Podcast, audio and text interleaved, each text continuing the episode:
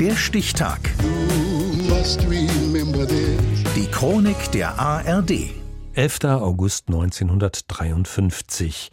Heute vor 70 Jahren wurde in Wuhan Qin Yongmin geboren, einer der bekanntesten Bürgerrechtler Chinas.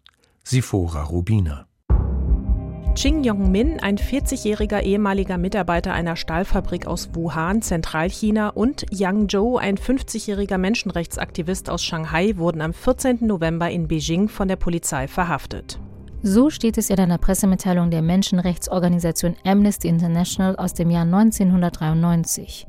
Der Grund für die Festnahme? Die Aktivisten gehören zu den Verfassern der sogenannten Friedenssatzung. In dieser wird unter anderem die Entschädigung der Opfer des Tiananmen-Massakers von 1989 gefordert. Jin Yumin wird zu zwei Jahren Umerziehung durch Arbeit verurteilt. Für den ehemaligen Stahlarbeiter ist es nicht die erste Gefängnisstrafe.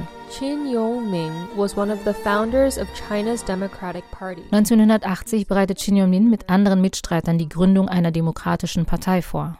Ein Jahr später wird er festgenommen und zu acht Jahren Gefängnis verurteilt, berichtet eine Menschenrechtsorganisation mit Sitz in Washington, D.C. He was arrested in 1981 and sentenced to eight years in prison the following year. Der 1953 in Wuhan geborene Jin Yo-min ist bereits Ende der 70er Jahre politisch aktiv. Damals veröffentlicht er die prodemokratische Zeitschrift Die Glocke. Über die Jahre berichtet er immer wieder über Menschenrechtsverletzungen in der Volksrepublik China. Er ist Mitbegründer der Demokratischen Partei Chinas, die vergeblich versucht, sich als politische Partei zu registrieren. 1999 nominiert die Menschenrechtskommission der Vereinten Nationen Jin Yongmin und zwei weitere Mitglieder der Demokratischen Partei Chinas für den Friedensnobelpreis. Konterrevolutionäre Propaganda, Anstiftung zu Unruhen, Störung der sozialen Ordnung, Subversion. Unzählige Male wird Shin Yun-min verhaftet. Er wird enteignet. Seine Familie steht unter ständiger Beobachtung. Doch der Schriftsteller und Journalist lässt sich nicht beirren. Das Land zu verlassen ist keine Option für ihn. 2018 wird Shin Yun-min erneut zu 13 Jahren Haft verurteilt. Das Urteil fällt nur einen Tag nachdem Liu Xia, die Witwe des chinesischen Nobelpreisträgers Li Xiaobo, unter viel Medienaufmerksamkeit in Berlin gelandet ist. Am frühen Abend traf Liu Xia in Berlin ein. Sie ist in Freiheit. Patrick Poon, China-Experte bei Amnesty International, ist bestürzt über die hohe Gefängnisstrafe für den Veteran der chinesischen Demokratiebewegung Xin Yunmin.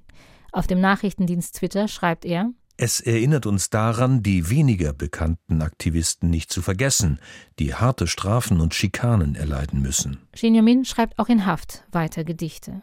Anfang 2022 berichtet der Sender Radio Free Asia, dass Chin Yo-min, der zurzeit in Xinjiang in Haft sitzt, nur sehr eingeschränkt Zugang zu Lese- und Schreibmaterial erhält. Er habe auch gesundheitliche Probleme, sagt seine Frau Xiao Suli, die ihn hin und wieder für wenige Minuten sehen kann. Als ich ihn das letzte Mal besuchte, zitterten seine Hände. Das taten sie diesmal wieder. Ich denke nicht, dass er es selbst bemerkt hat, aber wir konnten es sehr deutlich sehen. Sein Bruder wirke gestresst, sagt auch Xiao Sulis Schwager Chin Yong-chang. Das Gefängnis ist in einem sehr schlechten Zustand. Mein Bruder war umgeben von fünf, sechs weiteren Insassen und einem Gefängniswärter. Insgesamt 35 Jahre seines Lebens wird Shin Yun-min in Haft verbracht haben, wenn er seine aktuelle Gefängnisstrafe abgesessen hat. Geboren wurde der Aktivist, Schriftsteller, Reporter und Politiker Chin Yun-min in Wuhan am 11. August 1953, heute vor 70 Jahren. Der Stichtag. Die Chronik von ARD und Deutschlandfunk Kultur. Produziert von Radio Bremen.